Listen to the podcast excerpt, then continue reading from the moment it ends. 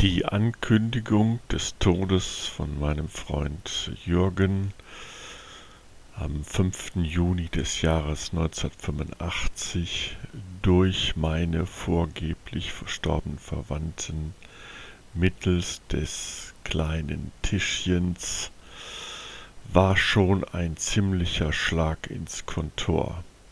Ehrlich gesagt ein richtiger Schock. Nachdem ich mit Jürgen dann den Nachmittag noch zusammen verbracht hatte und ihm natürlich nichts von der äh, Ankündigung seines Todes erzählt hatte, trennten wir uns.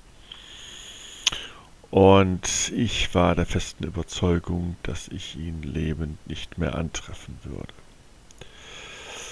Nun wollte ich aber auf gar keinen Fall den Abend alleine zu Hause verbringen und so machte ich mich auf den Weg in die Düsseldorfer Altstadt. Hier stellte ich zu meiner großen Überraschung fest, dass der evangelische Kirchentag begonnen hatte.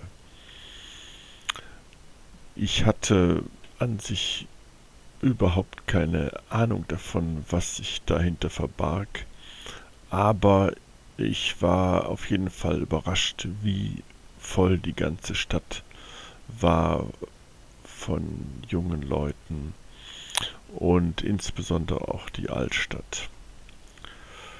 Hier in der Altstadt machte ich mich dann auf der Suche nach einer Bibel aus dem Gefühl heraus irgendwie ja ein Stück Halt zu finden und konnte keine Bibel entdecken. Nirgendwo auf irgendeinem Stand war eine Bibel zu finden.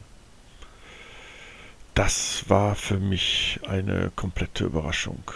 Ich dachte, Kirchentag, da muss es doch auch eine Bibel geben. Und dann stand ich dann in der Nähe einer Kirche und blickte auf ein Haus, in der eine Party gefeiert wurde. Und auf einmal sagte eine innere Stimme zu mir, Geh da hinein, da wirst du eine Bibel finden. Und normalerweise hätte ich dieses Haus nicht betreten, weil ich jetzt nicht so in Partystimmung war.